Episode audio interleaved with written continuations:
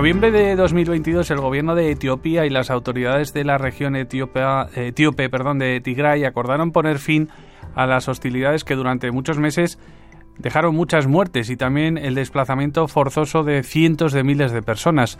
Fueron tres años de guerra en el norte de Etiopía que provocaron una grave crisis humanitaria y que en la actualidad sigue, ¿no? De alguna forma en otra región, en este caso la de Amhara.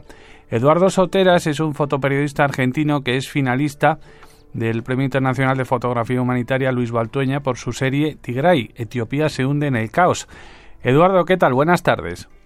Hola, buenas tardes. Eduardo, eres de las pocas personas que conoce de primera mano el conflicto de Tigray, ¿no? Que es verdad que llevaba tiempo o se ha hecho conocido, pero no es ni mucho menos eh, como por ejemplo el de Ucrania o el de Gaza, ¿no? ¿Cómo, cómo llegaste eh, allí y cómo llegaste en primer lugar a Etiopía?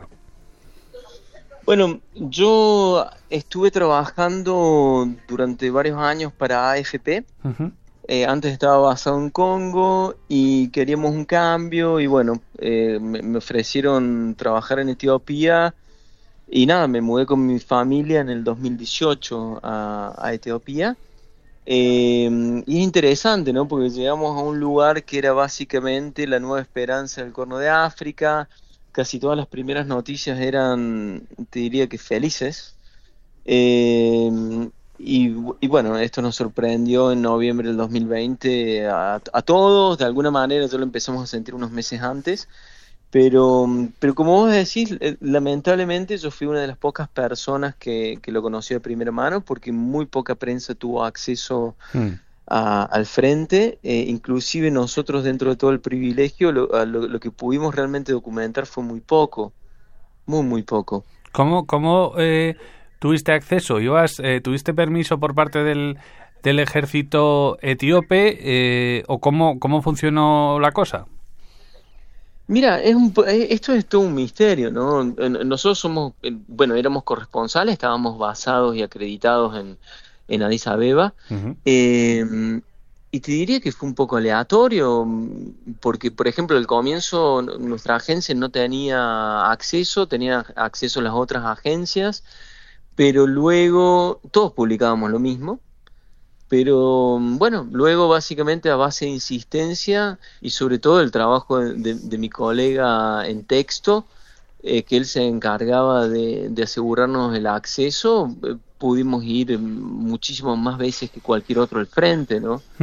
Eh, pero te repito, ¿no? y esto es muy importante, remarcarlo. nosotros con todo el acceso que tuvimos, tuvimos acceso a una mínima parte de lo que, de lo que sucedió, siempre tarde. Eh, fuimos, por ejemplo, los únicos que pudimos acceder a, la masacre de Meikadra y esto sucedió semanas después de que ya había sucedido. Eh, o sea que fue todo muy, muy difícil de corroborar fue todo muy difícil de, documentar. Eh, evidentemente una clara política por parte del gobierno para hacerlo de esa manera. Y tal es así que en el último año y medio el acceso ha sido nulo. Nulo. Bueno, cortaron internet, lo hacían con mucha frecuencia.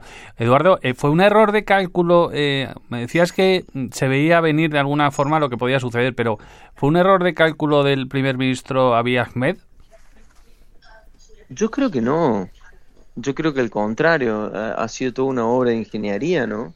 Si uno se pone a ver eh, algunas cosas estratégicas como su alianza con, con Eritrea, apenas comenzó el gobierno, este absurdo de la paz unilateral que le valió el premio Nobel eh, y que nadie se preguntó mucho al respecto porque todo les pareció muy lindo, eh, demostraban una gran capacidad de cálculo, ¿no?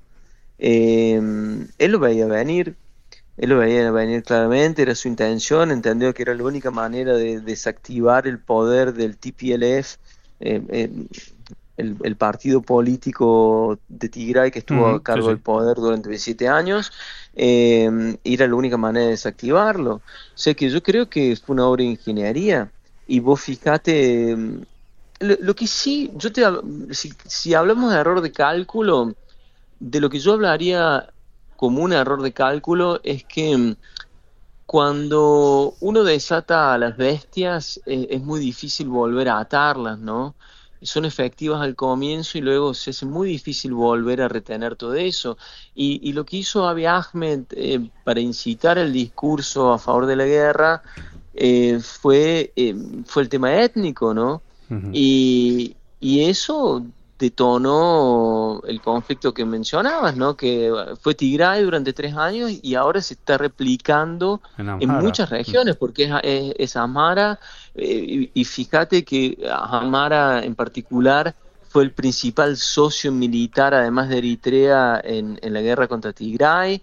Eh, nosotros cuando íbamos a las zonas controladas por Amara, eh, la bandera que flameaba era la bandera imperial etíope, eh, lo, cual es un símbolo nacionalista amara, no era la bandera federal etíope. Digo, hubieron muchas cosas, muchas eh, permisividades por parte del, primer ministro que ahora, ahora, bueno, a esta gente se le ha vuelto en contra, ¿no? Eh, o sea que mm, todavía no termino de leer esa, eh, la, parte de Amara, si es un error de cálculo o es otra parte de su ingeniería, pero sí te puedo decir que lo más grave es que desataron la bestia del conflicto, conflicto étnico y está siendo muy difícil de parar, sobre mm. todo en, un, país que si algo que sobran son etnias. Sí, que hay un montón de etnias, es verdad. Ambos bandos, Eduardo, cometieron todo tipo de barbaridades. Eh, ¿Tienes la sensación de que eh, lo hacían eh, jaleados por la impunidad de la que gozaban al ser un conflicto bastante olvidado y que no importaba nada o mucho en Occidente? Pasa que eh, sí, sí, además, digo, me, parece, me parece este un, hecho curioso. Eh, no sé, a mí eh, una de las cosas más parecidas a, la guerra que conozco es el fútbol, ¿no? y viceversa. Entonces yo creo que esto de las guerras éticas no, no existe, ¿no? Eh, evidentemente todo esto estaba inflamado por una sensación de revanchismo muy, muy grande. Eh, e, e, era eso, era revancha, ¿no? Era revancha, era revancha alimentada por esta sensación de dominación durante muchos años, porque, por ejemplo, los amaras estuvieron dominados por los, por los de Tigray, eh, por otro lado, los de Tigray en contra del resto por toda esta traición. Eh, y, lo interesante en esto, no, es interesante, te diría que es lo triste. Al final, viste, quienes ponen los cuerpos no son ellos, no son ellos, no son sus hijos que estudian en Estados Unidos, digo de los políticos. Eh, es, la gente que no vale nada, ¿no? Mm. Son los pobres, son los campesinos que trabajaban en la zona de Tigray y los masacraron en Meikadra son la, gente tigriña que estaba cerca de casualidad y también fueron masacrados. Es toda esta gente. O sea que yo creo que, mm, como te decía, eh, a mí me, parece como, como argentino que he vivido siempre muy cerca del fútbol como un hecho totalitario y devastador, como sucede en mi país. Eh, eso, ¿no? Me, lo encuentro muy, muy similar y es todo, o, es, o, estás con nosotros o estás en contra nuestro. Como fotógrafo humanitario, Eduardo, ponerte detrás del objetivo de la cámara, ¿te acerca o te distancia de un conflicto? Yo, no me definiría como trabajador, trabajador humanitario, no, perdón, fotógrafo humanitario, sino al menos intento ser mm. eh, bueno, sí, intento ser humano, ¿no? Yo creo que te acerca, yo creo que te acerca, yo creo que el mayor riesgo que te puede suceder en esto es dejar de ser humano, digo, es dejar de sentir. No, claro, pero cuando eh, fotografías una masacre, evidentemente eso tiene que ser complicadísimo y te debe afectar eh, evidentemente. Eh, pero hay gente que describe que al ponerse detrás de la cámara, digamos que logra mantener una distancia que hace posible su trabajo. ¿A ti te ocurre esto? A mí no. Yo creo que mi trabajo es justamente que me tiemble el pulso yo no quiero ser un cirujano eh, que no le tiemble el pulso.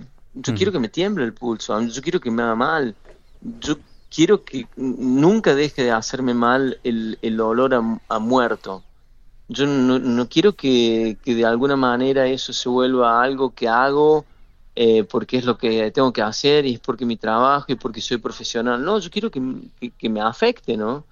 Mi mayor miedo, mi mayor pánico es que llegue un día que deje de afectarme, que el, que el pulso no me tiemble, que no sienta miedo. Sí, que te anestesies, ¿no? Eh, de alguna manera. Sí, sí. Eso, eso es, e, e, ese es el mayor peligro, creo yo, para, al menos para mi trabajo y para mí como persona. Tras esta serie de Tigre y Etiopía se hunden en el caos, Eduardo, ¿qué otros proyectos tienes ahora en mente? Porque tengo entendido que ahora eh, vives en, en, Kenia, ¿no?